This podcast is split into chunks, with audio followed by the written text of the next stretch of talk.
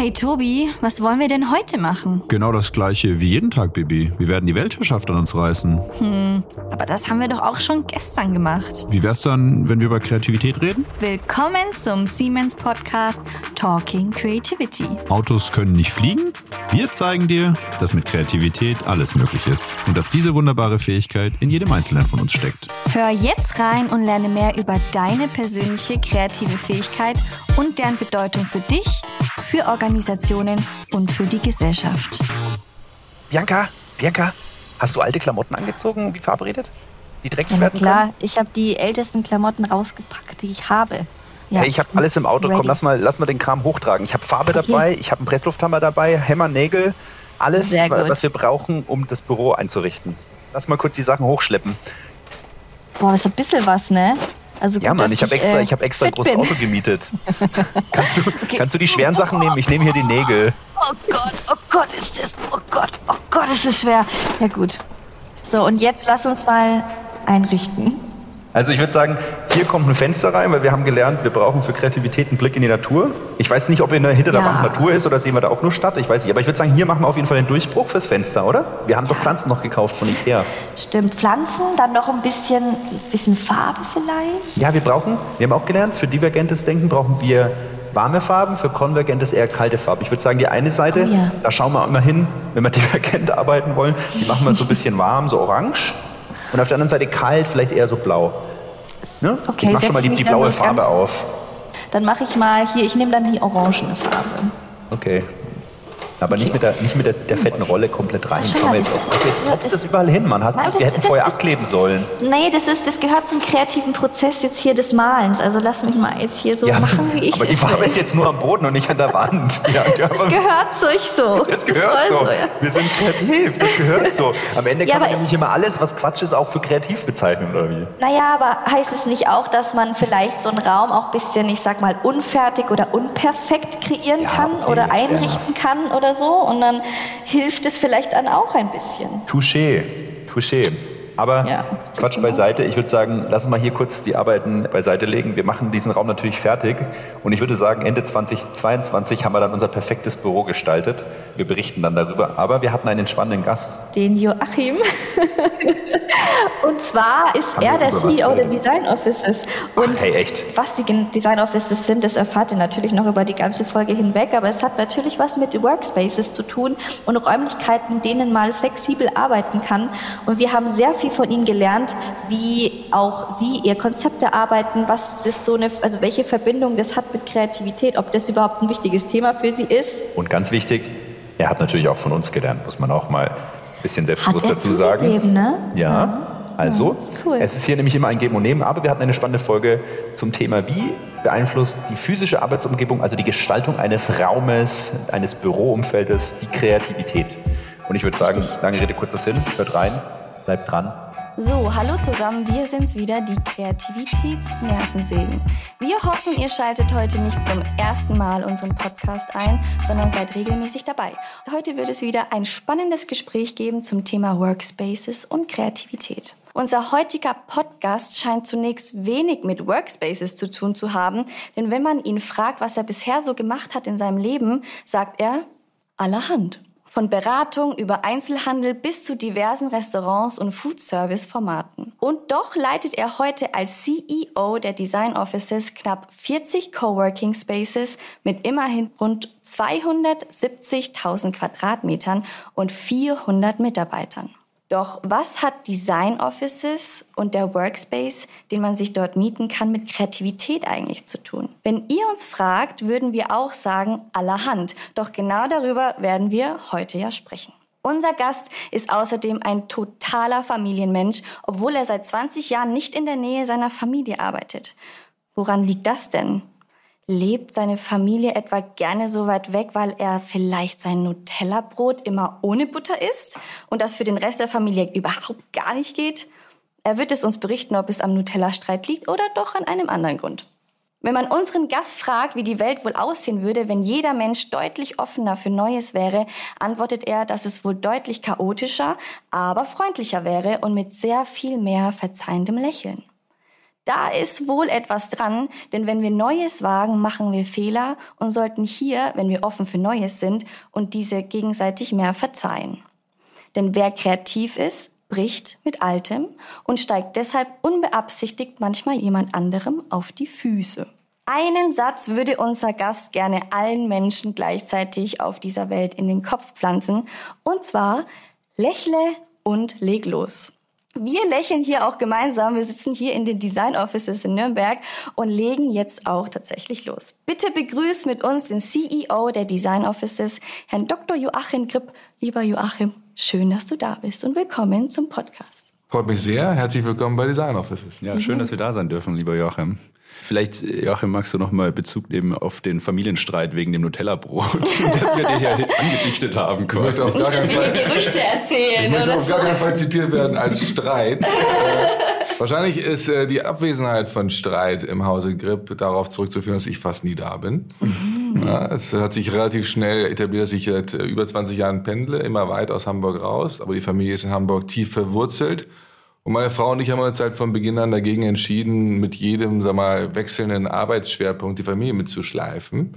Das heißt, ich habe dann eher die Commuting-Aufgabe übernommen. Und wenn ich ganz ehrlich sein soll, man gewöhnt sich nicht nur an alles, sondern es hat auch gerade nachdem ich jetzt ein paar Wochen zu Hause sein musste, ich war in Isolation nach einer Infektion und damit im Homeoffice, dann merkt man erstmal, dass so ein bisschen Abstand auch ganz gut tut. Hm, ja, das stimmt. Also das heißt, du wohnst eigentlich in Hamburg, aber pendelst dann je nachdem viel in Deutschland herum. Ja, genau. Und mein Büro ist in Nürnberg. Mhm. Und ich bin hier ähm, ein, zwei Tage die Woche und ansonsten sehr viel in den Standorten. Und die sind ja in allen, wir haben 40 Standorte, ganz über Deutschland verteilt.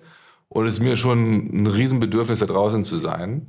Nicht nur, weil da das Geschäft gemacht wird und die Kunden da sind. Jetzt klar stimmt das, aber eigentlich, weil es echt mehr Spaß bringt, mhm. mit Leuten, die vorne an der ersten Linie zum Kunden mit richtigen Leben zu tun haben, zu sprechen und zu lachen und Spaß zu haben, als nur, sag ich mal, Telefonkonferenzen mit äh, Investoren oder so zu Mhm. Du lebst quasi das, wovon wir alle sprechen, dieses New Work, New Normal oder wie man es betiteln will, wo dann alles eigentlich on the road ist, irgendwie Digital Nomads und was da alle machen, die dann auf der ganzen Welt arbeiten. Du lebst es quasi und arbeitest deutschlandweit verteilt. Das ist eigentlich ganz spannend. Also wenn ich das so überlege, denke ich mir auch, würde ich das auch gerne mal machen. Sagen, oh, welche Großstadt gefällt mir jetzt für morgen ganz gut und dann fahre ich doch mal ja. nach Düsseldorf genau. oder dann fahre ich nach Berlin. Also ist doch eigentlich ganz schön, weil man hat ja auch, und das ist vielleicht auch der Link zu Kreativität, zu dem Thema, wo wir jetzt kommen wollen, ganz viel neue Inspiration, ne? weil man einfach viele Menschen trifft. Andere Städte sind das ja doch, korrekt. also man denkt ja immer, Deutschland ist so ein Einheitsbrei, aber die Städte sind ja doch ganz schön unterschiedlich, auch die Menschen dort. Und das glaube ich auf jeden Fall kann ich mir sehr bereichernd vorstellen. Aber wir möchten natürlich viel über Kreativität sprechen und den Link natürlich zu den Workspaces schaffen. Aber zuerst möchten wir ein bisschen persönlich auch über dich mehr erfahren und wie du zu dem Thema Kreativität stehst. Deswegen haben wir immer so eine Eingangsfrage, die wir auch dir heute stellen. Mhm. Und zwar, was ist denn überhaupt für dich Kreativität? Wie würdest du Kreativität für dich definieren, interpretieren? Neue Verbindungen knüpfen. Ich bin dezidiert keiner, der von Kindesbein an sich als kreativ identifiziert hätte oder mhm. hat. Mhm. Weil Kreativität ist natürlich im normalen Sprachgebrauch auch relativ stark mit bildender Kunst, mit Malerei, mit Gesang, Ausdruck, Tanz und so weiter verbunden. Und das bin ich alles nicht. Das dreidimensionale Denken, was wir hier bei Design Offices perfekt beherrschen, das, was wir auch hier von Experten machen, ne, das ist schon ein Skill. Aber für mich ist das Thema eher Ideen zu verbinden und Lösungen zu kreieren aus bisher nicht kombinierten Faktoren. Mhm. Das heißt, ich bin, ich komme eigentlich aus der totalen Nerd-Ecke, wenn ihr so wollt. Ich bin ausgebildet als Volkswirt und das heißt, wir sind eigentlich erstens sehr sachlich, zweitens sehr strukturiert mhm. und deswegen habe ich mir eigentlich eine Zeit lang eingeredet, Kreativität wäre eigentlich kontraproduktiv, mhm. bis ich dann verstanden habe, dass es beides wunderbar zusammenpasst. Ach Schön, dass du das sagst. Aber inwiefern, es würde mich jetzt interessieren, inwiefern kontraproduktiv, weil ja. es dich in deiner Struktur dann ein bisschen raus. Also, lass mal so sagen, ich, ich habe mich nie wohl gefühlt in der klassischen, und wahrscheinlich Tobi wird sich ja besser auskennen als ich, vielleicht ist das gar nicht mehr State of the Art, aber in der klassischen Brainstorming-Session, mhm. die fand ich immer blöd. Ehrlich. Ja, aber ich Warum? fand das immer, dieses, ich habe verstanden, man darf nicht kritisieren, man muss jeden Quatsch hinschreiben, schon verstanden, ne? Und ich verstehe schon, dass es in einem gewissen Prozess eine Phase sein kann, die ganz bereichernd sein steht. Oft war es so, guck mal, jetzt machen wir hier was Kreatives und am Ende war es das. Ist auf und Kommando ich, auch, ne? Ja, auf Kommando und dann so, schreib mal voll, wenn das Flipchart voll ist, sind wir auch fertig, ne? Ja. Und das fand ich immer total unbefriedigend und deswegen dachte ich, ja, wenn das Kreativität ist, dann bin ich es halt nicht. Ja. Dann lasse ich mal andere mit Ideen kommen, ich mache die dann gangbar. Ich prüfe die erstmal, ich bin natürlich sehr kritisch und so, ne? Und dann am Ende kommt was bei rum. Bis ich auch mal verstanden habe, dass ich in den meisten Meetings tatsächlich die andere Rolle eingenommen habe, ohne es jetzt großartig mir selbst klar zu machen, dass ich eher gefragt habe, sag, müssten wir nicht in der Richtung noch? Mehr durch Fragen, glaube ich, eher als durch Inspiration. Hm, aber Fragen ist auch super wichtiger Bestandteil tatsächlich. Das ist auch etwas, was wir leider viel zu wenig tun. Ne? Als Kinder fragen wir ganz, ganz viel. Je älter wir werden, umso weniger fragen wir. Das ist auch genau ein Hebel, wo ich glaube, dass wenn wir das wieder mehr kultivieren, mehr Fragen stellen, dass wir da auch im Sinne von Kreativität besser werden. Aber es ist spannend, was du sagst. Und ich glaube, das ist auch genau die Eigenheit von Kreativität, dass erstens mal diese Fehlwahrnehmung im Raum ist. So Kreativität ist eben Kunst, Tanzen, all das klassisch Kreative. Aber es ist am Ende eigentlich, sind wir im Alltag auch im Bürokontext, was auch immer, ob ich jetzt Design Office leite oder ob ich jetzt irgendwie im Marketing-Kommunikationsumfeld arbeite. Man muss ständig kreativ sein. Nur es gibt eben verschiedenste Phasen ja, im Kreativsein, ja. Das eine ist wirklich mal divergent, vielleicht rumspinnen, da muss ich wirklich jeden Quatsch aufschreiben, ja. Und ich kann dir sagen, auch im reine Brainstorming-Sessions so stupide zu machen, ist nicht mehr State of the Art aus meiner Sicht. Da gibt's schon auch sicherlich mittlerweile andere Möglichkeiten oder zumindest viele verschiedene Möglichkeiten. Und man muss sich halt immer wieder fragen, was ist denn meine Stärke, die ich einbringe? Ne? Ich muss nicht der sein, der super divergent jeden Quatsch irgendwie so reinbringt. Ich muss aber auch nicht der sein, der immer versucht, konvergent wieder zu einer Lösung zu kommen, zu sagen, lass uns das doch zusammenbringen. Ne? Ich kann auch genauso der sein, der einfach das ein bisschen beobachtet und die Fragen reinwirft, um einfach das aufzureißen. Und so, glaube ich, muss man mehr in die Richtung kommen, dass man sagt, lass uns versuchen, ein Team zusammenzustellen, ja, das genau diese unterschiedlichen Facetten zusammenbringt ja. Und dass jeder seine Stärke einbringt. Und das ist halt nicht so, und das ist halt die, ja, die traurige Message, dass eben Kreativität leider nicht so banal ist, dass man sagt, das macht man jetzt mal alleine oder das ist halt einfach ein Schema F, sondern das ist halt hochkomplex, ja. Und gerade in der frühen Phase braucht es mehr Divergenz, ja, mehr Offenheit. Hinten raus, sage ich jetzt, brauche ich auch die, sage ich mal, die analytischen Fähigkeiten mehr. Da muss ich dann auch mal sagen, okay, jetzt mache ich das jetzt einfach mal zu Ende, ja. Da kann ich dann nicht wieder aufbrechen, aufnehmen, sonst ich ja, komme ich ja nie an, an Ende, ja. sage ich jetzt mal. Ne? Werde nie effizient dann auch mal ein Produkt oder ein Service zum Kunden bringen. Was mich noch interessieren würde, hast du dann irgendwie für dich auch, ich sag mal, Tricks oder so oder Rituale, wie du dann deine Kreativität vielleicht ein bisschen fördern kannst oder wenn du merkst, hm, irgendwie gerade läuft's nicht, da kommt jetzt nichts oder so, ähm, hast du da irgendwie was, was dir auch hilft? Auch jede Menge. Also tatsächlich ist bei mir, bevor ich über Kreativität nachdenke, denke ich über Neugier nach. Mhm. Mhm. Neugier ist, das war ich immer. Das ist auch äh, eine Sache, die ich auch akzeptiert habe immer ja, als äh, Bestandteil von mir.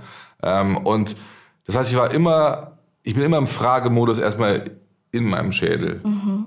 Ja, und wenn ich dann merke, dass ich dann irgendwo Lust habe am Ausprobieren, also passt diese Antwort vielleicht auf diese Frage, ja, geht das zusammen, passt das Runde ins Eckige, die ganzen Geschichten, ne? dann komme ich relativ schnell auch in so eine, so eine Stimmung, von der ich merke, dass die wiederum ganz kompatibel ist mit Leuten, die das spontaner machen können als ich. Mhm. Ja, und dann komme ich in Meetings rein und äh, komme eher mit sag mal, wirklich aus dann für meinen Geschmack schon wilden Thesen, ist dann auch für die echt Kreativen wahrscheinlich ziemlich äh, Fußgängerzeugs. Ne? Aber sagt halt, wie wären das so? Und was ich mir dann, was mir dann an den Tagen oder in den Situationen gut gelingt, das ist auch ein bisschen Training, ist, dass ich dann auch sehr uneitel bin. Mhm. Ja, das also ich bin, ich bin eigentlich ein totaler Besserwisser, klar. ne? Und äh, auch äh, legt unheimlich viel Wert auf sauberes Denken und so weiter. Aber in der Phase weiß ich halt, dass ich da ein Risiko eingehe mit irgendeiner Position, Position einem Vorschlag, einer Idee, einem Namen und so. Ne? Und dann, dann kann ich es aber auch gut ab. Wenn dann da drum gekreist wird, da drauf geschlagen wird, es irgendwie vielleicht auch nur mit hochgezogenen Augenbrauen vergessen wird. Ja? Weil dann weiß ich, dass es das die Funktion ist. Ne? Also von daher, ich, ich brauche schon so ein bisschen für mich immer diese, diesen inneren Monolog. Ne? Oder vielleicht ist es auch ein Dialog mit verschiedenen Hirnpartien, weiß ich nicht, ne? um dann zu sagen, so, jetzt hast du eigentlich sozusagen die Bereitschaft, die Offenheit für dich aufgebaut, zusammen mit anderen an dieser Neugier getriebenen Frage zu arbeiten. Und ich merke halt, meine Arbeit ist dann nicht vollständig. Und dann bin ich total froh, wenn ich in einem Setting, das ist dann immer mit anderen Leuten, zusammen dann höre, was andere zu denken. Und dann kommt es, also in, ich will es Natürlich bin ich ein Statistiker, aber nicht in Prozenten auszudrücken, aber in der überwiegenden Anzahl der Fälle bin ich am Ende stolz auf das, was dabei rauskommt. Und es hat nicht so wahnsinnig viel direkt zu tun mit dem, mit dem ich reingegangen bin. Mhm. Aber das ist dann, wir würden dann Co-Creation dazu sagen oder mhm. was, ne? gibt ja tausend Wörter, ne? aber das ist dann etwas, was, was stärker ist, als es vorher gewesen ist, aus zwei Gründen. Es ist inhaltlich besser durchdacht und es wird von mehreren Leuten getragen. Mhm. Ja, und da bin ich total happy. Kreativität sind eigentlich zwei Spannungsfelder für mich. Mhm. Das eine ist Free Flow versus Struktur. Das eine ist alleine vorbereiten und gemeinsam entwickeln. Mhm. Ja, mhm. das ist schön, was du sagst, weil genau das ist auch die Fehlwahrnehmung oft oder beziehungsweise, dass man oft direkt im Team startet mit Ideenfindung. Also wie du sagtest, Brainstorming, ja, im Team. Und die Forschung oder zumindest die Erkenntnisse zeigen schon eher, dass es so ist, dass es gut ist im Individuum, also im Individuum, also jeder einzeln für sich zu starten, eine gewisse Vorbereitung und Kreativität braucht ja auch Zeit. Ne? Also wenn wir jetzt in die Neurowissenschaft abtauchen würden, dann muss es das Default Mode Network aktivieren. Das mache ich eben bei Sport, beim Schlafen mhm. und so weiter. Deshalb funktioniert Brainstorming aus meiner Sicht auch nicht gut, wenn man sagt, man macht jetzt eine Stunde eine Session, sondern man muss eigentlich sagen, okay, ich mache eine Brainstorming-Session oder was auch immer, Kreativ-Session, zwei Stunden in zwei Wochen. Und auf dem Weg dorthin ja, genau. setze ich mich jeden Tag mit dem Problem ein bisschen auseinander. Ja, auf dem Weg dorthin aktiviere ich immer wieder mein Unterbewusstsein, Default Mode Network, über irgendwelche Ping-Pong-Spielen, also Tätigkeiten, wo ich einen Low Cognitive Load habe, also mein Hirn, sag ich mal, nicht auf Volllast läuft, weil das ist eben genau bei Kreativität auch so. Ich kann ja Ideen und Verknüpfungen von Gedanken, Informationen im Gehirn nicht erzwingen, sondern die passieren manchmal, ja. Ich kann nur das befördern, indem ich halt das Gehirn mit Strukturen fülle, wie du sagst, mit Informationen fülle, mit Gesprächen mit anderen Leuten, aber auch mit der Auseinandersetzung des Problems fülle. Und dann gebe ich dem Gehirn über ein, zwei Wochen im Idealfall Zeit oder vielleicht nur eine Woche und dann komme ich zusammen und dann im Team. Und dann hat es ein ganz anderes kreatives Feuer, als wenn ich halt unvorbereitet reingehe. Deshalb definitiv die Empfehlung ist immer Individuum starten und ins Team reinarbeiten und vor allen Dingen Zeit lassen ein bisschen auch. Das ist super wichtig. Ja, kenne ich voll wieder. Ja. Juhu. Cool. Ähm, ja, cool. Lass uns, lass uns doch vielleicht zu dem, zu deiner, zu deinem Leben und wie du da hingekommen bist, wo du jetzt bist, äh, kommen. Genau, also so ein bisschen auch vielleicht zurück in deine Vergangenheit ein bisschen, mhm. weil wir hatten ja in der Intro auch schon mal erwähnt gehabt, dass du im Bereich der Gastronomie unterwegs warst. Kannst du da vielleicht ein bisschen aus dem Nähkästchen plaudern? Super spannende Geschichte. Vielleicht kannst du einfach mal so ein bisschen uns einen Einblick geben, wie das so passiert ist in deinem Leben, ob es vielleicht absichtlich war, aber du hast ja gesagt, und ich glaube, das, was wahrscheinlich deinen Lebenslauf verbindet, ist die Neugierde, habe ich das Gefühl, oder? Das, das ist wahrscheinlich ja das Einzige, was, was konstant ist, neben meiner Familie natürlich. Ja. Ähm, ist es, äh, alles andere muss man jetzt gar nicht so tun, als wenn das großes Design wäre oder so. Da ist viel Zufall dabei. Ähm, aber ja, die Neugier ist ein Treiber, weil ich häufig den Job gewechselt habe, weil ich dachte, das nächste ist noch spannender, mhm. tatsächlich. Also ich bin Volkswirt, bin dann relativ jung gewesen, als ich fertig war mit dem Diplom und dann habe ich die Chance gehabt, zu promovieren als Assistent. Da war ich ja reich plötzlich. Ne? Und habe gesagt, es muss jetzt schon der Nobelpreis werden. ja, ja. klar. Na, Jung war ich auch noch, ja. ja. Wir können uns da zusammentun, vielleicht haben wir bessere Chancen. Das ist ja so ein Thema, weißt du, dann gehst du durch diese ganzen Bibliotheken durch und siehst die Titel der ja. Dissertation deiner Vorgänger und sagst, ne, come on. Aber dann war so die, der erste Punkt war mehr oder weniger sowas wie die Rolle der Zeit in der Ökonomik oder sowas, ja. Und da habe ich natürlich äh, irgendwann gemerkt, das kriege ich nicht hin. Dann bin ich zurückgeschlichen wirklich äh, zum Prof und habe gesagt, lieber Herr Professor, äh, das Thema, was ich Ihnen genannt habe, das, das, das, das, das ist, ufert aus. Das kriege ich nie im Leben hin. Da hat er natürlich nur fein gelächelt und gesagt, ich weiß. dann sag ich, dann war ich so bereit zu sagen, dann geben Sie mir irgendwas. Und er sagt, nein, nein. Sie holen sich einen Termin im Vierteljahr und kommen mit einer neuen Idee. Das haben wir dreimal gemacht. Dreimal. Und diese drei, diese neun Monate waren erstens sehr, sehr, sag ich mal, bodennah. Ja, haben mich natürlich auch ähm, der Arroganz äh, beraubt und haben mir unheimlich viel beigebracht, weil damals habe ich dann die Bedeutung verstanden von diesem Sprichwort, dass Umwege die Ortskenntnis verbessern. Mhm. Ja, ich war so vielen Sackgassen, habe ja. so viel erstens Respekt für die Arbeit der anderen dadurch verstanden, so viel auch über die Interdependenzen verstanden und war nachher ganz froh mit einem doch relativ kleinen Thema, das sich um die Transformationsökonomik, also damals war die Zeit, Ende der Zentralverwaltungswirtschaft, Übergang zur Marktwirtschaft. Wie gestaltest du das als Staat mit Wirtschaftspolitik, in meinem Fall Technologiepolitik? Das war nachher, ehrlich gesagt, handsam, ja, immer noch gut genug, um daran zu arbeiten, aber natürlich äh, weit weg von meinem Ursprungsimpuls. Ne? Ja, aber das, das war vielleicht das, der, der defining Moment meiner intellektuellen Reifwerdung. Ach, ich liebe diese Geschichte, weil das ist eigentlich genau par excellence Kreativität, von dem du sprichst. Ne? Diese neun Monate, das ist also sicherlich am Ende genau dieser Findungsprozess, dieses Total. Gefühl von ich bin lost, ich weiß gar nicht, wo ich bin, Ambiguität, keine Struktur, dann hast du eine Struktur gefunden, zwei Wochen später liest du was Neues, dann ist die wieder zerstört, die Struktur, weil sie wieder nicht reinpasst, weil du eine neue Information bekommen hast. Ja, dann, wie du sagst, kommst du in eine Sackgasse, denkst, boah, das ist jetzt, ne, man denkt, oh, also ich habe das jetzt selber durchgemacht in der Wissenschaft auch zum Teil. Und dann, ja, kommst du in eine Sackgasse und merkst, oh, funktioniert doch nicht, muss wieder zurück. Und aber da trotzdem seinen, ja, seinen Mut zu bewahren und seine Zuversicht zu sagen, ich finde da was, ja, und dann einfach da auch zu dem Punkt zu kommen, ja, sich dann irgendwie sein Thema zurechtzuschneiden, das ist genau für mich so die unangenehmste Phase eigentlich im kreativen Prozess, ja. Ich sag mal, oft überspringen wir die Phase auch, ja, dieses wirklich mal frei zulassen, weil wir natürlich ja effizienzgetrieben sind, auch in der Wirtschaftswelt und so, alles fein.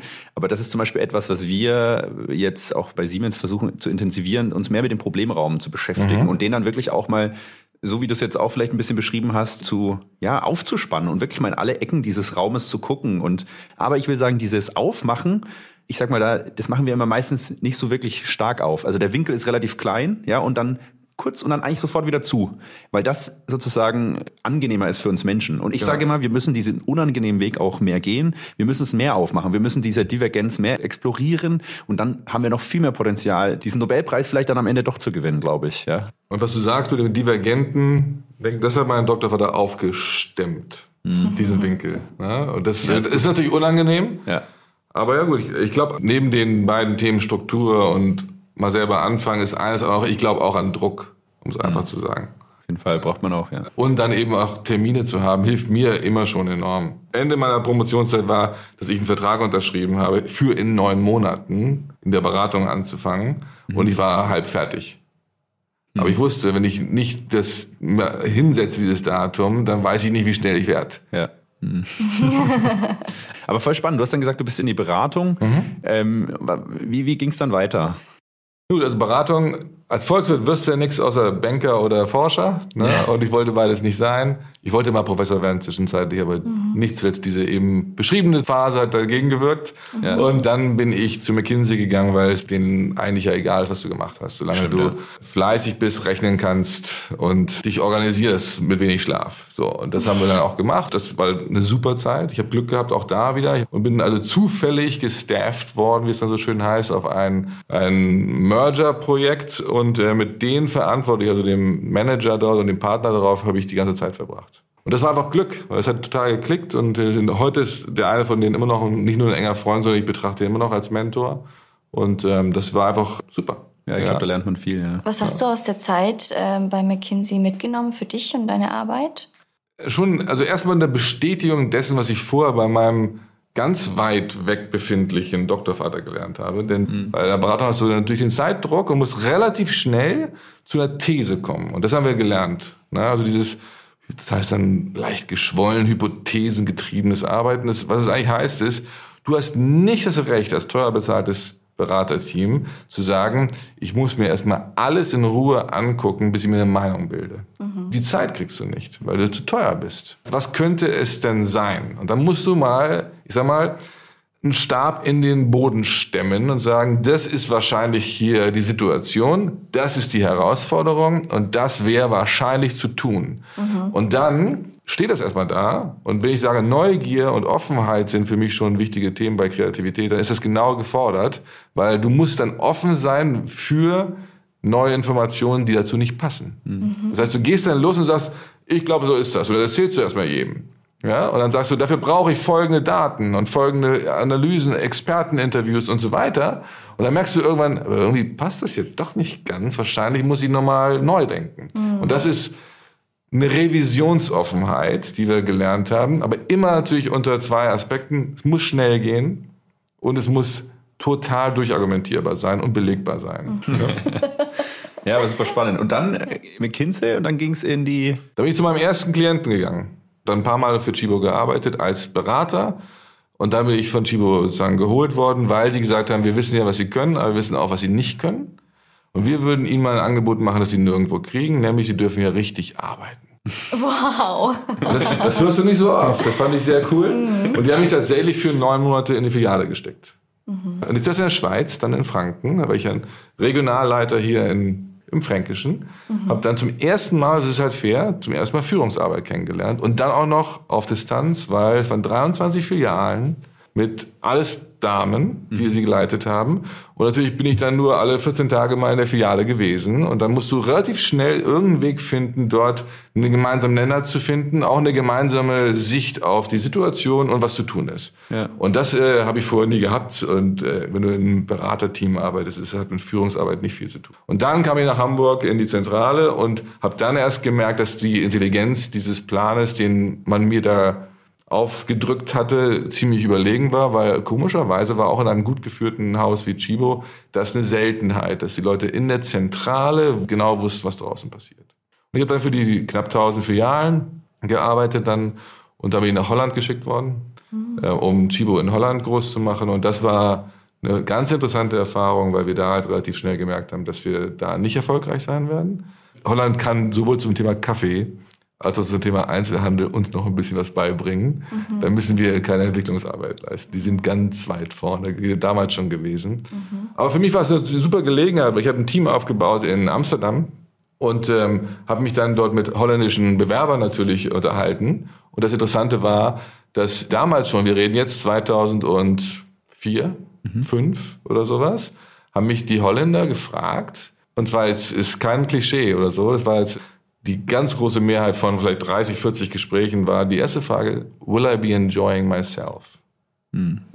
2005, okay. einen deutschen Arbeitgeber aus dem Einzelhandel, das zu fragen, mhm. war schon äh, ja, das hängt davon ganz vielen Faktoren ab. ja, das kann ich Ihnen noch nicht garantieren. Ja, und dann die gesagt, damit für verantwortlich. So ist es. Und dann haben die gesagt, no, no, don't get me wrong. The first day I'm not enjoying myself, I will quit. Wow. Ja, das, das konnten sie sich leisten. Die hatten nur 2% Arbeitslosigkeit und sowas. Ne? Die waren alle gut. Ja. Und die zweite Frage war, und da kommen wir zu unserem Thema wahrscheinlich heute noch ein bisschen näher, war, can I work from home one or two days a week? Und das klang für einen deutschen Arbeitgeber so ungefähr wie, sag doch gleich, dass du faul bist. ja, stimmt. Dass du ja. keinen Bock hast. Ne? Ja. Und das hat sich natürlich total gewandelt. Ja hier. Super spannend. Ja, die waren da weit vor uns. Und dann fast forward, Chibo, bis ja, da ein bisschen, bisschen äh, Chibo, ein bisschen Kaffee natürlich dabei gehabt, aber Mikro-Gastro, sag ich mal. Und dann mhm. habe ich Lust auf Gastro gehabt. Und dann habe ich gesagt, komm, dann machen wir mal so ein McKinsey-Netzwerk. Dann wollte einer einen Nachfolger für sich haben und so. Dann habe ich Kentucky Fried Chicken äh, übernommen für Deutschland und Holland und Österreich. Hat mich viel gelehrt und dann kam meine Neugier slash Ungeduld also, okay, Mission accomplished, das nächste heiße Ding ist doch Vapiano. Und dann äh, bin ich noch einen Schritt weitergegangen, nämlich mit Table Service äh, zu Maredo. Und Weil, weißt du, es geht nicht um Food am Ende. Es ging immer um das Thema in der Fläche, in einzelnen Standorten, auf Distanz mit ganz normalen, echten Menschen zu arbeiten mhm. und dafür etwas direkt am Kunden zu machen. Das ist immer meine Leidenschaft. Und dann ist der ja. Weg nicht mehr so weit zu Design Offices. Mhm. Weil das ja. machen wir ja auch. Wir sind eine sehr, sehr Service und Hospitality nennt man sowas ja, also Gastfreundschaft. Das ist unsere DNA hier. Mhm. Und ja, wir haben auch noch schöne Räume. Ja. ja. wir wollen jetzt mehr so in Richtung Design Offices. Wir haben das ja auch schon öfter jetzt gedroppt, äh, den, den Namen. Darf ich da kurz einen kleinen Research-Blick einwerfen? So? Und zwar wenn man so reinschaut, dann kommt ja diese ganze Wissensarbeit und die Arbeit im Büro ja aus dem Taylorism, ne, wo man sagt, okay, man hat irgendwie in der Fabrik gearbeitet früher und dann ging es ja wirklich los, dass Menschen in Büros saßen und dann war so ein Aufseher in der Mitte und der hat halt geguckt, ob die Leute quasi ihren Prozess so einhalten. Ja, sehr prozesslastig, sehr strukturiert, wenig Freiheiten.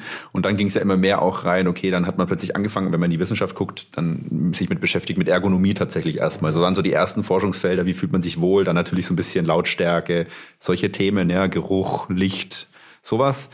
Dann ging es immer weiter forschungsseitig. Das gab es dann irgendwann mal in den USA klassisch diese Cubicles, ne, wo man so in kleinen äh, Boxen gearbeitet hat, weil man sehr stark dann auf Produktivität auch geguckt hat und geguckt hat, wie kann man denn Produktivität im Büroumfeld mal abseits von dem klassischen Taylorism ne, mit irgendwie einem Prozess so optimieren, hin zu Wellbeing dann mehr und mehr die Forschung. Und da sind wir aber jetzt dann schon in der aktuelleren Zeit.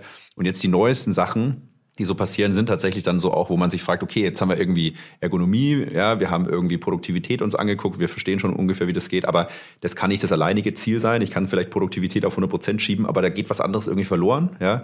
Das ist dann teilweise vielleicht Wellbeing und dann am Ende tatsächlich Kreativität. Und da gibt es relativ kürzlich eben einiges an Forschung in dem Bereich. Ist eigentlich super spannend. Aber ich wollte einfach nur so als Baseline mal in den Raum werfen und dann aber natürlich die Frage an dich, Joachim, geben, so Design Office, Kreativität, Workspaces und du wolltest noch eine Frage formulieren, Bianca? Ja, vielleicht erstmal vorab für diejenigen, die vielleicht oh, die ja. Design Offices gar nicht kennen. Also was steckt eigentlich dahinter? Was, was ist eigentlich das Design Office? Ja, sorry, was ist euer Konzept und was ist euer Ziel? Wo wollt ihr hin? Design Office ist, ist ähm, der größte Anbieter von flexiblen Arbeitslandschaften, nennen wir es gerne, in Deutschland. Größte, weil die meiste Fläche, wir haben in der Tat 270.000 Quadratmeter gemietet, ist alles gemietet äh, und wir vermieten es halt sehr flexibel. Heißt, du kannst dir aussuchen, wie groß, an wie vielen Orten, für wie lange du denn hier eigentlich sein möchtest und welche Raumtypen du dann eigentlich nutzen möchtest. Ne? Das ist ein Thema, das hat Michael Schmutzer in Nürnberg gegründet, schon vor 13 Jahren. Es, Michael Schmutzer hat das als Reaktion auf die letzte Krise, die vorletzte Krise, nämlich die Lehman Brothers Krise gemacht. Da gab es nämlich sehr viel Leerstand in Bankentürmen und ähnlichem. Und da kamen Leute auf ihn zu und er ist gelernter, ich sag mal, Quartiersentwickler, Projektentwickler, Innengestalter, ist ja ein genialer Raum zum Leben Erwecker. Mhm. Fast ein Künstler, muss man schon sagen. Ne? Mhm. Ne? Und er spürt die Vibes, die man aus so einem Raum machen kann, etc. Und er wurde damals gefragt, kannst du uns irgendwie helfen, diese leerstehenden Büroflächen irgendwie wieder halbwegs attraktiv zu machen und dann ah. zu nutzen. Und dadurch kam es. Aha, interessant. Ja, spannend. Und dann, damals gab es noch keine Flex-Offices, da gab es natürlich sozusagen die klassischen Serviced-Offices. Ja, ich habe dann Empfang vorne und dann Einzelzimmer und sowas, und die gibt es ja auch heute noch. Aber er war schon immer auf größere und flexiblere Raumformate. Und da haben wir auch Cowork, also so auch mit anderen Menschen genau. wahrscheinlich. Da so war ein bisschen, bisschen ne? dann die ja, Lounge, ja. wo man sich mit anderen ja. trifft, wo man eben vieles auch teilt, ne? nämlich mhm. nicht nur die Kaffeemaschine mhm. und die Technik, sondern eben auch die Möglichkeit, so einen Raum, in dem wir jetzt gerade sitzen, den brauchst du nicht jeden Tag. Ja. Na, aber du brauchst ihn wahrscheinlich einmal die Woche für vier Stunden. Hm. Ja, willst du ihn mieten, einrichten, ist übrigens nicht günstig. Hm. Ne? Und, ne, so, oder willst du nicht sagen, gut, dass ich den im Haus habe und den wirklich ganz schnell zwischendurch mitbuchen kann, hm. aber eben nur so lange bezahle, wie ich ihn auch wirklich nutze. Das ist eigentlich die Grundidee, oder? Hm. Und wir haben aber als Design Office von Beginn an gesagt, wir wollen jetzt gar nicht unbedingt ähm, den Fokus auf die Startup-Community alleine legen. Die sind natürlich immer herzlich willkommen und bringen unheimlich viel Energie mit. Aber dadurch, dass die Idee eher war, wie kriegen wir die großen Türme bespielt und befüllt, war Michaels Fokus von Beginn an, und da sind wir sehr froh drüber heute noch, die größeren Corporates, hm. Mir fällt da Siemens ein. Aber ansonsten gibt es noch ein paar andere und die großen Mittelständler. Sehr stark das Thema tatsächlich Dienstleistungen, aber auch Produktionshäuser. Wir haben sehr viele, die sagen zum Beispiel, klassischer Use Case bei uns ist, ich bin Automobilzulieferer irgendwo im Schwäbischen mhm. und habe Schwierigkeiten dort jetzt für eine größere Digitalisierungsthematik, irgendein neues Schnittstellenprodukt, vielleicht eine App oder was in der Art, die Entwickler zu kriegen. Mhm. Die sitzen da nun mal nicht. Mhm. Also setzt sich das ah. Team für ein Jahr, für 18 Monate nach München ins Werksviertel. Da habe ich kein Problem beim Recruiting. Mhm. Da wollen die eh alle sein. Und miete mir dafür eine Fläche, die nicht nur von der Adresse her passt, sondern die auch von den Anforderungen, von den cool, Nutzungsmöglichkeiten ja. dazu passt. Dafür zahle ich natürlich Geld, in dem Fall an Design Offices, aber hey, erstens ist es endlich, zweitens kommt mehr bei raus. Mhm. wir sagen immer, wir sind froh und dankbar für jeden, der auszieht nach Vollendung des Auftrags. Mhm. Weil das ist für uns der ultimative Proof. Zu sagen, am Ende gehen die Menschen, weil sie das geschafft haben, was sie wollten. Mhm. Und das haben sie dann geschafft in meistens kürzerer Zeit und besserer Qualität. Ja? Und dann, ja, dann kommen sie auch wieder. Da habe ich dann kein Problem mit. Mhm. Heute sind wir 40 Mal in Deutschland. Aber auch nur in Deutschland. Ne? Also unser, unser Leitmotiv ist auch, wir, wir wollen am liebsten da sein, wo wir unsere Kunden verstehen. Mhm.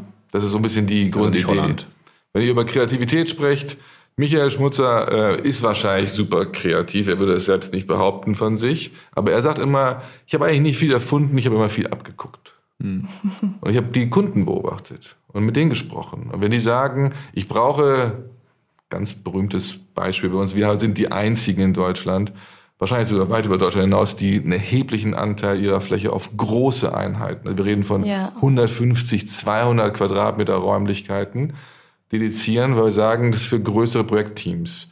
Und dann mit verschiedenen Zonen. Da ist eine Couch, da gibt es eine Besprechungsecke, da gibt es ein Einzelbüro nochmal für Meetings oder Telefonbox und so weiter. Ja. Das kommt nicht von uns. Das kommt von einem großen Klienten von uns, der sagte, pass mal auf, ich finde das alles super bei euch, aber ich hätte es ganz gerne ein bisschen für mich, ein bisschen diskreter.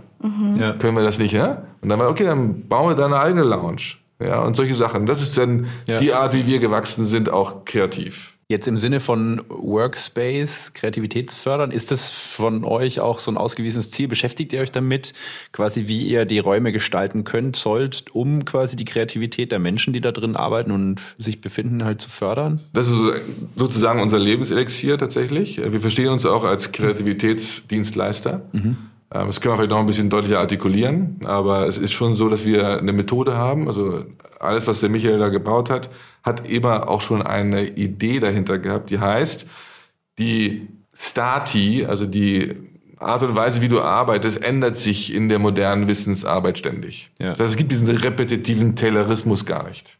Ja. Äh, also, Für den sind wir auch nicht da.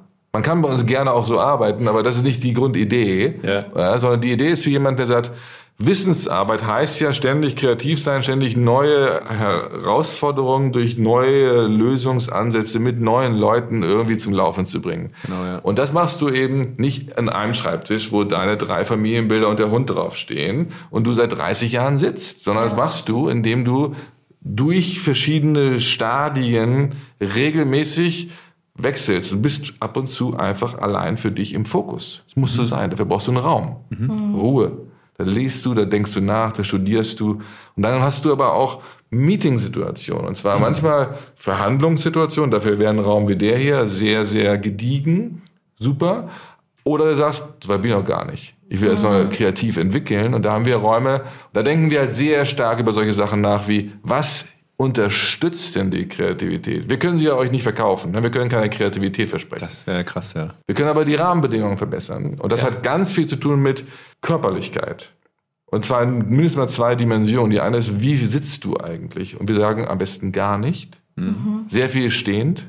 Wir haben sehr viele Räume, in denen die Tische hochfahrbar sind, hohe Stühle sind, wo du an den Wänden schreibst gemeinsam. Und es klingt vielleicht halb esoterisch, aber es funktioniert. Wenn du Schulter an Schulter mit jemandem stehst und gemeinsam mit einem Edding an der Wand irgendwas entwickelst, kommt ein gemeinsames Produkt bei raus, das erstens wirklich besser ist und zweitens von beiden geglaubt wird. Ja, da habe ich mal einen kleinen Artikel aus dem Silicon Valley gelesen tatsächlich. Das ist genau deren Konzept, was sie gesagt haben, Mensch, die haben gar nicht mehr so einzelne Tische, sondern einen großen, wie so ein Community Table. Und da sitzen dann alle dran, äh, Entwickler, was ich, die halt an dem Projekt arbeiten und die sperren sich dann wirklich auch eine Woche ein, aber wirklich 24-7. Und sie sagen halt, deren Hypothese war in diesem Artikel so, physische Nähe, also dass man wirklich, wie du sagst, Schulter an Schulter sitzt, das erzeugt viel mehr Reibung und viel mehr Kreativität und viel mehr Progress in der kurzen Zeit. Und das ist genau, also war deren Hypothese halt für diesen frühen Stadium, wenn man kreativ am Anfang etwas entwickelt, super, super wichtig. Wenn man es dann ausarbeitet, dann kann man die, sag ich mal, Arbeitspakete schnüren und wieder in Genau. alle Herren- Herrenländer verteilt sitzen und arbeiten. Aber für so diesen Startpunkt, für die Anfangsphase ist es super wichtig. Also, ja. Deswegen haben wir in jedem unserer Häuser diese verschiedenen Raumtypen nebeneinander. Das heißt, es gibt die Einzelbüros, es gibt größere Büros, mittelgroße Büros und es Ja. gibt dann eben jede Menge Meetingräume in den verschiedenen Formaten. Ja. Und in den Meetingräumen, ihr könnt euch das so vorstellen wie eine Turnhalle. Nicht, dass es so aussieht und by the way, es riecht auch nicht so. ne? Aber es ist anfassbar. Du kannst dir alles so hinschieben und ruckeln, wie du es jetzt gerade brauchst. Das heißt, bei uns ist nichts so, please don't touch, sondern sehr haptisch. Ja. Und dann geht wie in der Turnhalle gehst du auch, was brauche ich denn heute? Ne? Machst den Verschlag auf und holst den Barren raus. Alle sagen, oh, bitte kein Barren. Ne? Das ist eine Stunde Barren und nachher wieder Völkerball oder sowas. Ja? Und so ist es bei uns auch. Das heißt, du kannst die Sachen wegschieben, du kannst die Wände wegschieben.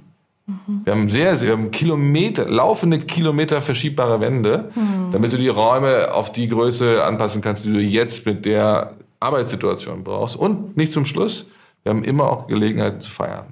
Wir glauben stark ans Feiern. Ja. Wir Find glauben ans gut. Socializing. finde ich gut gemacht.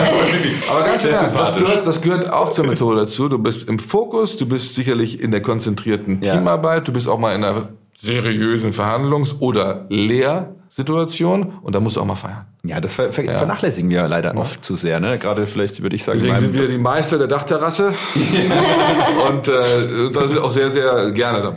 Ja, cool. Äh, voll spannend. Ich habe mal hier auch mal ein bisschen in der, in der Forschung gewühlt. Ich bin jetzt nicht so super tief abgestiegen, weil so viel Zeit haben wir ja auch nicht.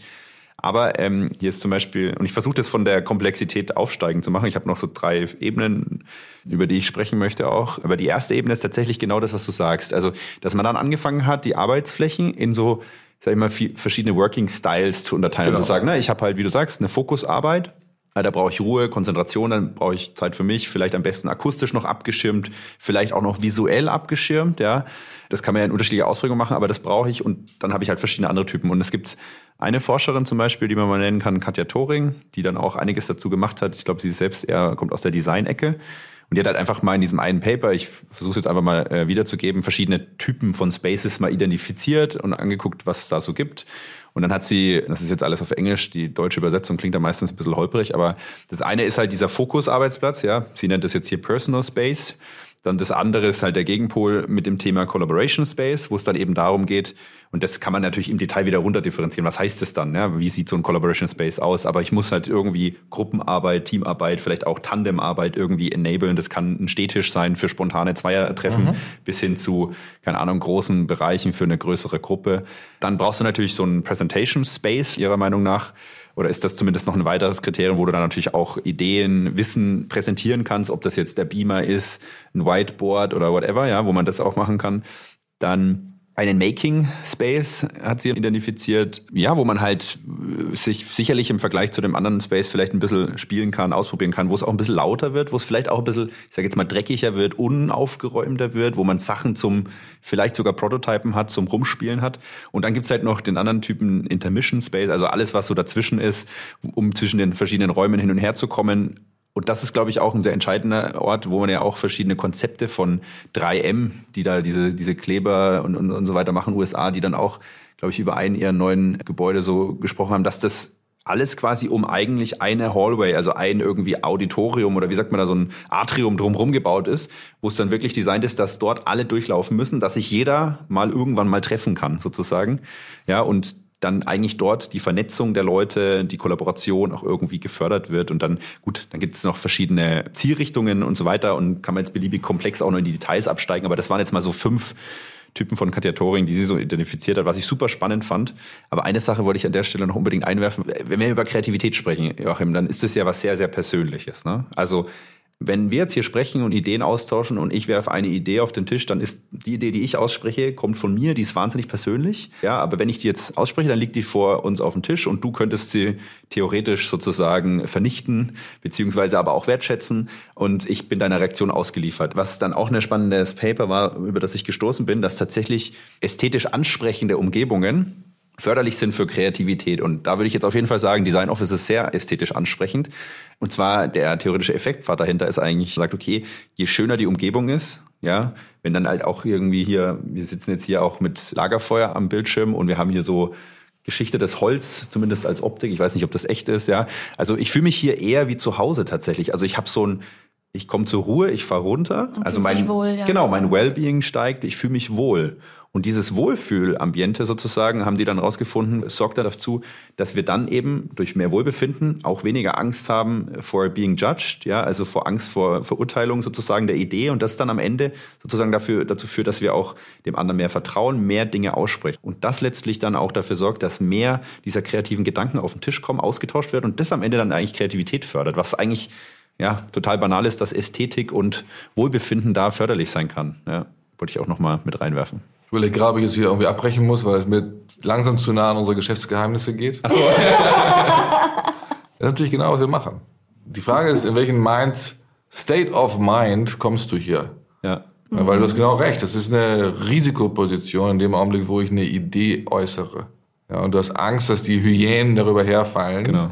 Und äh, das ist das größte, die größte Bremse, die es zu lösen gilt für Unternehmen. Ja. Und ähm, deswegen ist das Thema Sicherheit auf verschiedenen Dimensionen zu schaffen unser Kernanspruch. Das heißt, das hat ganz viel damit zu tun, dass wir Natürlich baulich, Licht ist ein ganz wichtiges Thema, Akustik ist ein Riesenthema. Mhm. Deswegen ist das Geheimnis unseres Teppiches eins, das ich heute nicht diskutieren werde. Aber natürlich ist es auch nicht nur nachhaltig, weil 100% recycelt, sondern eben auch äh, schallabsorbierend. Mhm. Na, das sind so Themen. Und sehr viel Haptik, aber der Hauptkicker ist unser Team. Weil du wirst hier halt immer freundlich empfangen. Von Leuten, die nicht nur, sag mal, jetzt amerikanisiert lächeln gelernt haben, sondern die ein ernsthaftes Interesse daran haben, dass es dir gut geht. Dass du das bekommst, was du haben willst. Und das bringt alle Menschen erstmal in so eine ja, komfortable Situation. Ne, wir machen alles dafür, dass es dir gut geht und die Räume helfen dabei. Mhm. Ja, und dann sollte man doch schon, weil man dann auch eben zwischendurch mal aus einem Raum rausgeht, der vielleicht so ein bisschen face-to-face, -face, konfrontativ wirken könnte, sitzt man nebeneinander auf einer Treppe. Wir bauen ja Treppen. Warum bauen wir denn Treppen? Damit man mal verschiedene Höhen ausprobieren kann. Das ist ein bisschen was Spielerisches. Da sitzt man dann Seit an Seit mit einem Kaffee ja. in der Hand. Das ist eine ganz andere Situation, um auch mal ein Wagnis einzugehen. Ja, die ist auf Augenhöhe, ne? Ja. Diese, es ist ganz viel Symbolik auch, ne? In, in, in, dem, in dem Vorstandsbüro, das alles, sage ich mal, holzvertäfelt ist, genau. clean ist. Da traue ich mir nicht, eine unfertige Idee mal auszusprechen, sondern da brauche ich ein Umfeld, wo ich dann eher, sage ich mal, und wenn es auch der Vorstand ist, aber so entspannt, wie du sagst, halt irgendwie auf einer Treppe oder was auch immer ja. sitze, ne? wo ich dann eher denke, okay, das ist jetzt auf Augenhöhe und das ist nicht diese Ehrfurcht mit dem Spiel. Viele Unternehmen ja dann auch anfangen, eben so Bürogebäude nachzubauen. Und wir hatten auch mit einem sehr großen Automobilzulieferer tatsächlich ein Projekt an der Uni mit so einem kleinen Forschungsprojekt. Und da war dann auch eine Beratung dabei für eben Arbeitsumgebung. Und dann war ich in diesem Projektmeeting mal dabei und dann haben die halt auch alles schick gemacht. Und ich habe halt nur eine Frage gestellt und gesagt, Mensch, ihr macht jetzt da Europaletten rein. Warum macht ihr das eigentlich? Und dann hieß es schon, naja, weil es schön aussieht. Und das ist der eine Hebel sicherlich. Wir haben gerade über Ästhetik gesprochen. Aber der andere ist der, den wir gerade angesprochen haben, Symbolik. Ja, und das müssen wir uns vor Augen führen. Mit diesem Vergleich finde ich eigentlich ein wunderschönes Beispiel, weil sich oft Menschen fragen, warum brauche ich eine Europalette? Und ich sage immer, na ja, weil die Europalette unfertig ist und relativ roh. Das ist wie so ein, ich sag mal, hat eine Symbolik von hier wird gearbeitet, hier ist keine Ahnung Lagerhalle, eine Fabrik oder was auch immer, ja. Und diese Symbolik hat diese Unfertigkeit, ja. Und das lässt dich dann eher auch eine unfertige Idee in Gedanken aussprechen und diese Ambiguität akzeptieren. Und äh, auch was du sagst, ist ganz interessant. Es gibt ja so viel Forschung. Ich habe jetzt hier mal so ein, so ein Literature Review zusammengetragen, dass dir wirklich von irgendwie ähm, Sound über ähm, Farben, Licht, Temperatur, Geruch, Pflanzen. Möbel, Pflanzen, genau dann dieser Vergleich, dass halt einfach Pflanzen kreativer machen. Ne? Dann genau hier Office Equipment wurde untersucht, Window View, dekorative Elemente, auch Materialien und Oberflächen, Individualisierbarkeit des Umfelds, dann das Layout, die Größe. Da gibt's wahnsinnig viel spannende Sachen und ich glaube und ich finde es eigentlich interessant, dass da, obwohl es schon so viel gibt, in den großen Corporates, ich weiß nicht, ob es so intensiv schon eingesickert nein, ist. Ich glaube es nämlich auch nicht. Aber es kommt jetzt alles. Wir sind in der spannendsten Phase, in der wir hier zusammenkommen, weil natürlich jetzt zum ersten Mal auch in der Geschichte von Design Offices äh, das klassische Büro, das Headquarter, der Bankenturm mit dem großen Schild oben drüber, in eine Sinnkrise kommt. Ja. Das ist vorbei. Also vor drei Jahren hat mit uns da niemand sprechen müssen, tatsächlich. Verstehe ich auch, weil die sagten, wir haben es alles geregelt.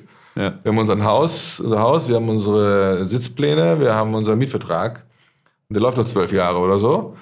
Und äh, was wollt ihr denn? Ihr seid dann vielleicht eher für die, die es noch nicht geschafft haben, oder ja. ihr seid für die, die äh, zu viel Geld haben oder die verspielt sind oder so. Wir waren so ein bisschen in der avantgardistisch, esoterisch nicht, aber vielleicht luxuriösen Ecke. Ne? Ja. Mhm. Jetzt sind wir Mainstream. Der Wind hat sich total gedreht. Warum? Headquarter ist vorbei. Ja. Das Homeoffice wird nie mehr weggehen. Ja. ja. Also wenn ich die Holländer frage, was zum Teufel wollt ihr zu Hause, heute machen wir es alle auch so. Und plötzlich hat dann das Headquarter sozusagen, dem wird so ein bisschen das Wasser abgegraben. Wer macht denn jetzt, plumpes Beispiel, noch die volle Kantine, wenn er nicht mehr weiß, wie viele Menschen überhaupt kommen? Ne? Ja. Früher war es fünf, ja. war berechenbar. Freitags sind die Menschen halt dann früher nach Hause gegangen, das kennt ja. man ja, aber ansonsten war berechenbar. Das heißt, heute kommen alle großen Firmen auf die gleiche Frage, nämlich Früher, also bis vor zwei Jahren, war Büroarbeit mit einer einzigen Lösung fertig. Ja. Es gab ein Büro. Ja, genau. Mhm. Und jetzt wissen wir, es wird in jedem Falle bipolar, also es gibt auf jeden Fall das Büro, das Homeoffice. Ja. Und das gibt entweder Spannung oder Chancen. Ja. Und die Chancen, die viele von denen, mit denen wir sprechen, viele potenzielle Kunden oder auch existierende Kunden sagen, ist eine Riesenbefreiung. Ja. Weil wir jetzt Leute überall einstellen können und die müssen nicht mehr umziehen. Ja. ja, genau. Ja, und dann muss ich nicht dafür sorgen, dass die jeden Tag zu mir kommen oder so. Aber dann ist die Frage, dazwischen ist irgendwie dann ziemlich viel Luft. Mhm. Ich kann jetzt auch nicht hingehen und sagen, Berlin, München, kommt doch einfach nur ins Homeoffice. Das ja. sind halt oft dann beengte Platzverhältnisse, das ist ein wackelnder Ikea-Tisch. Ja. ja, das ist kein Homeoffice. Ja, das heißt, und, und Einsamkeit. Und, und, Einsamkeit. Also kann ich voll bestätigen. Und ich als, als CEO würde mir die Frage stellen, wie kriege ich meine Company überhaupt zum Pulsieren? Ja. Wo sind denn die? Ja. Worüber reden die denn? Ja. Fühlen wir den gleichen Druck, Schmerz, Freude? Ja, das sind alles Sachen, also Gemeinschaftserlebnisse, Bonding, Kultur, das sind alles Themen, die brauchen Platz. Und deswegen kommen jetzt viele Firmen auf die Idee zu sagen, du hast es angehört, ich muss mein Headquarter irgendwie neu erfinden. Müssen sie alle. Ja. Mhm. Wird ein bisschen dauern, weil du hast natürlich viel Geld damit verbunden und Mietverträge, die existieren. Aber viele sagen auch, ich brauche doch nicht mehr nur diesen einen, diese eine Nadel auf der Landkarte, wo alles sein muss, sondern ich muss doch in der Region. Deutschland ist ja zum Glück sehr regional. Ne? Was mache ich denn mit den Leuten, die ich in Berlin einstelle? Und die ich nicht nur im Homeoffice haben möchte, kann ich nicht ein, heißt dann Satellitenbüro heutzutage, ja. mhm. kann ich nicht so eine Art, ja, Dependance von mir aufbauen dort, wo sich meine eigenen Leute treffen und vielleicht noch mit anderen. Das wollte ich gerade sagen. Das ist, glaube ich, genau der Benefit. Ne? Wenn du sagst, Homeoffice, Fokusarbeit, alleine sein, Ruhe haben, im Büro, im Headquarter oder halt, was weiß ich, in der Firma, dann bin ich ja auch nur, ich sage jetzt mal, in der einen, weggehen, in ne? der einen Suppe der Firma und das ist gut so, weil da kann ich mich ja. darauf fokussieren und genau damit in die Mitte stößt quasi so ein, ich sag mal, Coworking Space so oder so ein Space wie im Design Office, wo ich vielleicht auch, wie du sagst, Satellitenbüro habe, aber dann auch die Möglichkeit habe, mit anderen Menschen aus anderen Branchen, anderen Firmen mal mich zu vernetzen, was dann wiederum der Faktor ist, Kreativität, Inspiration, Influ also kann nur befördern. Ich sehe das auch so. Also aus meiner Sicht muss es also langfristig dieser Dreiklang sein, um wirklich erfolgreich arbeiten zu können und nicht nur Homeoffice und Büro. Ne, genau. Und deswegen, da sind wir mittendrin. Und ähm, viele fragen uns, wie kann man sowas bauen, wie ihr es habt bei uns. Sagen wir, pff, könnt ihr natürlich machen. das ist ja nicht mein Geschäft, ja. Aber ich bin auch nicht gegen Headquarters. Ich glaube, die wir es brauchen, aber die werden halt seltener aufgesucht werden. Ja. ja. Und wenn du es richtig gut machst als Firma, sagst du, da kann ich jetzt nicht drüber jammern, sondern muss ich eine Chance drin sehen. Dann sage ich, genau. dann rekrutiere ich halt auch bunt durch die Republik. Aber der eigentliche Benefit besteht darin, es gemeinsam vor Ort zu bearbeiten. Und deswegen ja. ist es so wichtig, dass man nicht sagt, ähm, kommt es halt alle Jubeljahre mal zu einem großen Konferenztermin, ne, sondern kommt regelmäßig in verabredeter Form ins Büro. Cool. Mhm. Mich würde nur interessieren, inwiefern habt ihr es dann gespürt? Also du hast ja gerade schon erwähnt, also viele Unternehmen haben da auch ein Umdenken, sage ich jetzt mal, und kommen dann diesbezüglich ja. auf euch zu. Aber habt ihr es auch auf der anderen Seite wahrscheinlich schon gespürt, Klar. dass vielleicht auch weniger Menschen da waren, dann als alles mit der Pandemie ja, gestartet ja. Wir haben es hart, hart abbekommen, weil wir ja nicht nur Büros haben, sondern auch Veranstaltungen, Meetings, Events. Ja. Das heißt, äh, die vielen, ich, ich erzähle, wir haben riesige Flächen. Ne? Mhm. Die Flächen sind zum Teil eben auch vor allen Dingen dann auch im Erdgeschoss für Meetings, für große Veranstaltungen. Ja, ja. Die waren ja alle verboten, um es einfach zu sagen, oder nicht mehr vermittelbar. Das heißt, wir haben jetzt fast zwei Jahre da eine ziemlich maue Zeit, was diesen Part des Geschäfts, der war immerhin mal ein gutes Viertel. Mhm. Ne, ausmacht. Ne? Das haben wir jetzt ganz gut geschafft im letzten Jahr. Ich bin sehr stolz auf das Team, was das angeht. Und äh, wir sind da extrem äh, entspannt, wenn wir reingucken in das Jahr 22, wobei Entspannung bei mir nie heißt, dass man sich zurücklehnt, sondern dass man nur mit Freude an die Arbeit geht. Es kann nur besser werden. Ne? Ja. Und äh, das aber im Meetingbereich haben wir noch eine erhebliche Nervosität natürlich, ne? Ja. weil da ist äh, einfach sehr, sehr viel Mietkostenblock, ja, der im Augenblick nicht viel abwirft. Ne? Aber klar, wenn ich, ich habe teilweise 800 Quadratmeter Veranstaltungsraum im Erdgeschoss mitten in Düsseldorf. Ne? Ja. Das, äh, das ist im Augenblick nicht unser Geschäft. Ja, ja. Kommt ja. dann bestimmt wieder. Und ich habe im Herbst gesehen, die Menschen, die dann kamen, wir hatten September, Oktober, November gutes Geschäft. Die strahlenden Augen haben wir lange nicht gesehen. Es war wie beim ersten Mal. Ja. wir blicken cool. optimistisch in die Zukunft, ne? Unbedingt. Cool.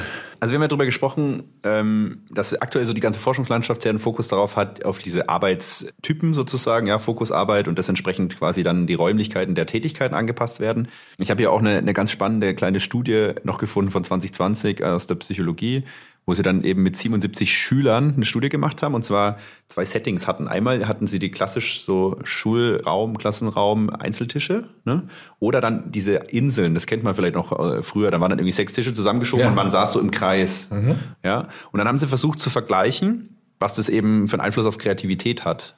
Meine erste Vermutung war dann natürlich sofort, ah ja, klar, ne, in der Gruppe sitzen, viel kreativer, voll cool und so. Dass das auch so ein bisschen die Kritik ist oft, dass wir zu stark das, was wir tun, an sozusagen extrovertierten Menschen ausrichten. Ja, also dass das so ein bisschen der Fokus ist, weil natürlich Interaktion ist wichtig für Kreativität und Austausch.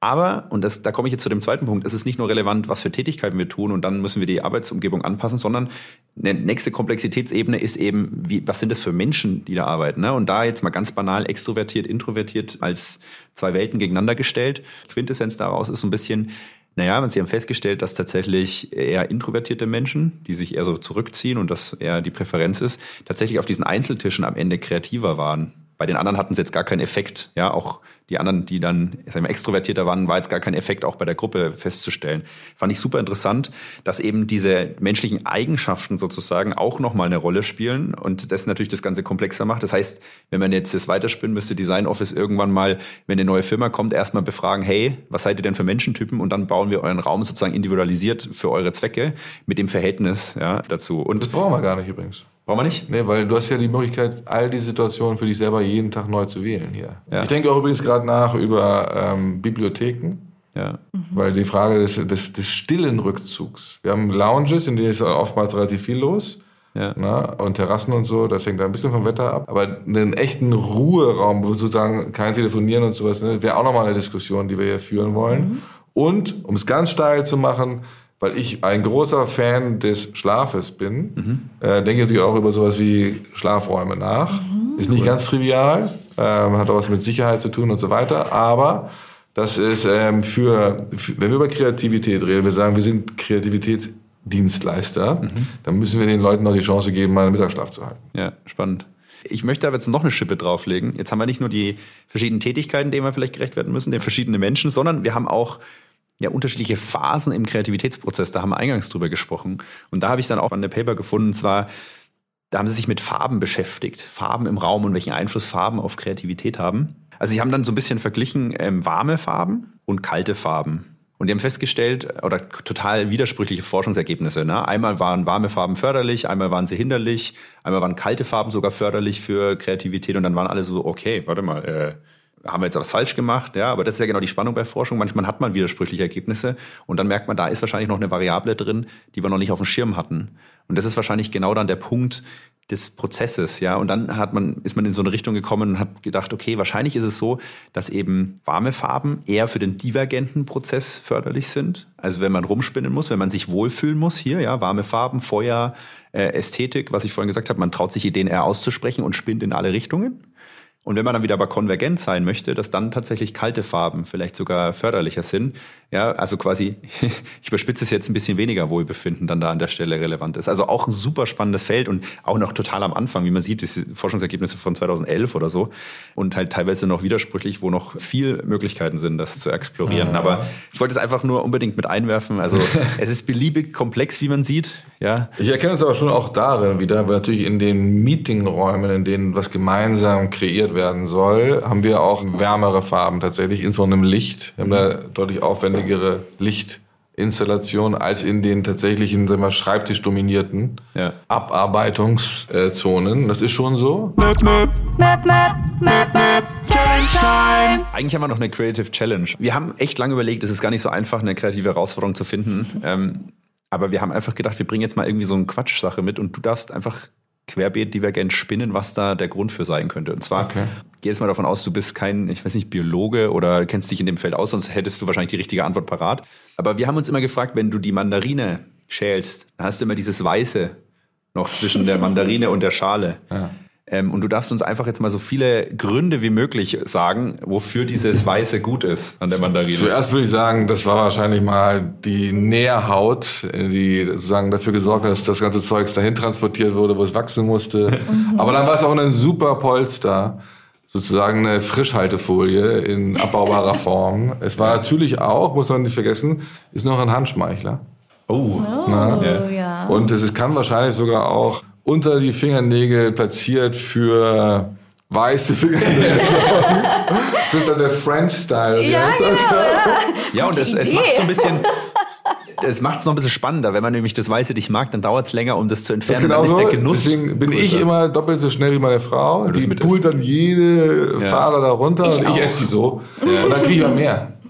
Ja. Ah, stimmt. Ne? Okay. Sie ist noch bei der Nummer eins, während ich schon zwei verdaut habe. Ja, und vielleicht, vielleicht gleicht auch dieses Weiße dann den Genuss ein bisschen aus in der Form, weil das, wenn die Mandarine vielleicht manchmal zu süß ist und das ein bisschen bitterer ist, ja teilweise. Ja, Also, ja, ja. ist ein bisschen für die Geschmacks. Genau, es muss gar nicht mal nur toleriert werden, vielleicht mag man es sogar. Ja, genau eben. Dann kann man sich, man kann quasi seinen Süßheitsgrad der Mandarine einstellen, indem man, äh, wie viel man halt von dem weißen Kram dran Ja. lässt. Und es ist natürlich auch beim Kennenlernen, erstes Date und so, schon auch ganz gut zu sehen, wie penibel ist denn der oder Ja. die andere. Also immer zum ersten Ja. Date eine Mandarine mitbringen und schälen lassen. Haben wir immer schon so gemacht. ne? Sehr gut. Ja, ansonsten, also neben dem Thema, ähm, was mein Kreativitätshack ist, ist ja das Umgekehrte. Ne? Ja. Ich fand die allerbeeindruckendste Technik, die ich jemals beigebracht bekommen habe in dem äh, Kontext, ist, dass man das Hirn, das bei mir besonders wahrscheinlich, immer auf Kritik ausgepolt ist. Ne? Ich will ja immer sagen, du sagst irgendwas, sag ich, ja, ich finde zwar den Fehler. Das geht nicht, das geht nicht, das geht nicht, ne? Das kann man nutzen. Das ist, ist, bei mir ist es angeboren, ich glaube, bei den meisten ist es angeboren. Und da war mal ein Trainer, der sagte, pass mal auf, hier ist eine Büroklammer. Ja. Jetzt schreibt mal auf zehn Sachen oder so viele Sachen, wie ihr könnt. Ne? Was könnt ihr mit der Büroklammer machen? Und dann Ja. kommt so ein paar Sachen hier, was ich, äh, Ja. Zähne putzen oder sowas. Ne? wir- ne? Das hatten wir auch mal in Und dann Folge, drehst du es halt um ne? und sagst, ja, schreibt mal auf, was damit nicht geht. Ah. Was könnt ihr nicht damit machen? Oder fällt dir fast nichts ein? Warum? Das sagst du ein, damit kann man auf gar keinen Fall äh, ein Haus bauen. Na, warte mal, wieso eigentlich nicht? Ja. Na, ich könnte doch, ne? Will ich die alle verlöte und so weiter, ne? Eine Brücke wird nie funktionieren. Na, das ist aber ziemlich einfach. Du musst nur genug davon haben, verschiedene Größen. Und das ist, weißt du, du nutzt die ja. Aggression sozusagen, dieses Besserwisser-Gehen, nutzt du dann in deinem Interesse. ja. Mega gut. Also vielleicht so als Auch, auch Nerds können kreativ sein. würdest du dich als Nerd bezeichnen? Ja, nicht im, nicht im IT-Sinne, aber ja, ich bin schon extrem bildungs-, wissens- und strukturaffin. Also dann sind wir alle ein bisschen Nerd. Und ähm, liebe Leute, nehmt euch eine Mandarine zum ersten Date mit. Ich finde, das ist der beste Lifehack des Tages. Ähm, und ansonsten finde ich immer noch eine wichtige Abschlussfrage. Was würdest du sozusagen, hast du für dich jetzt rausgenommen und was würdest du den Menschen gerne mitgeben? Also mitgenommen habe ich, dass wir wahrscheinlich nochmal was lesen sollten. Oder, oder wir arbeiten zusammen. Oder so, um besser zu verstehen, nicht nur, warum wir Sachen machen, die wir machen, mit denen wir sehr zufrieden sind, sondern wir wollen nicht stehen bleiben. Ja. Ja. wir sind ja kein Museum hier, wo wir sagen, wir haben es einmal toll erfunden und es gefällt allen, sondern es muss ja weitergehen. Und dann nochmal zu verstehen, was sozusagen gerade in dieser neuen Konstellation, dass die Menschen nicht fünf Tage die Woche bei uns sein werden, Ja. Sondern mal zu Hause, mal im Headquarter, mal unterwegs und dann hier, was es genau gebraucht, damit es hier zu besseren Ergebnissen führt. Das ist unser Anspruch. Wir wollen nicht einfach nur nett sein. Wir wollen, dass ihr hier besser arbeitet. Ja. Ne? Und das, da noch ein bisschen mehr in die Wissenschaft einzutauchen, da hast du mir heute schon ähm, Anregungen gegeben und ähm, mich auch ein bisschen an meinem Ehrgeiz gekitzelt. Sehr schön. Und ähm, nach außen, ja, also ich habe es vorhin schon mal kurz erwähnt, das Thema Energie ist wichtig und Energiemanagement heißt, ähm, sich selber zu verstehen. Ich würde allen Leuten, die jetzt zu Recht sagen, es ist schon eine ziemlich herausfordernde Zeit, ich weiß zu wenig über das, was auf mich zukommt, ich weiß zu wenig, worauf ich mich verlassen kann, fang halt bei dem an, was du beeinflussen kannst. Ja, Das bist du selbst. Und das ist deine Wahrnehmung von dem. Ich sage immer, zwischen dem, was du an Input aufnimmst, durch deine Sinne und dem, was du machst, ist eine Lücke. Und die Lücke ist gestaltbar und in der Lücke steckt die Weisheit. Ja, denk kurz drüber nach, was du willst. Ne? Und ähm, da kann man wirklich sagen, es gibt kaum bessere Trainingsgelegenheit als jetzt die jetzige Zeit. Ne? Sich immer wieder zu fragen, warum macht das das mit mir? Muss das so sein? Ja. Ja, und damit kann man sehr vielen Leuten sehr helfen, sich selbst zuerst. Wunderschön. Famous last words, Bibi Lotta. Sehr schön. Also vielen Dank für das sehr inspirierende Gespräch. Ähm, jetzt hier vielleicht auch an dieser Stelle wirklich unbezahlte Werbung. ähm, also wie der Tobi ja auch vorhin erwähnt hatte, also ich glaube auch, dass Corporates oftmals es noch viel zu wenig auch nutzen, beziehungsweise auf dem Schirm überhaupt haben, solche Coworking Spaces auch den Mitarbeitern zur Verfügung zu stellen, sage ich jetzt mal, beziehungsweise die Möglichkeit zu geben, die auch zu nutzen. Und jetzt Tobi und ich haben ja jetzt das Privileg, es zu tun. Und ich kann wirklich auch bestätigen, dass es eine Bereicherung für mich vor allen Dingen war, zumindest kann ich ja nur für mich sprechen, weil es mir auch oftmals diese neuen Perspektiven wirklich gibt. Es sind nicht nur Räume, die schön aussehen, klar ist auch ein wichtiger Punkt, aber die wirklich auch diese Symbolik dahinter haben, wo ich immer wieder für mich merke, dass ich da auch ja ähm, kreativer werden kann. Und das wollte ich einfach nur noch mal abschließend sagen, dass ich auch dankbar bin, dass wir das machen können. Und ähm, ja, freue mich auf die Brezen. Los geht's. Dankeschön. Danke euch.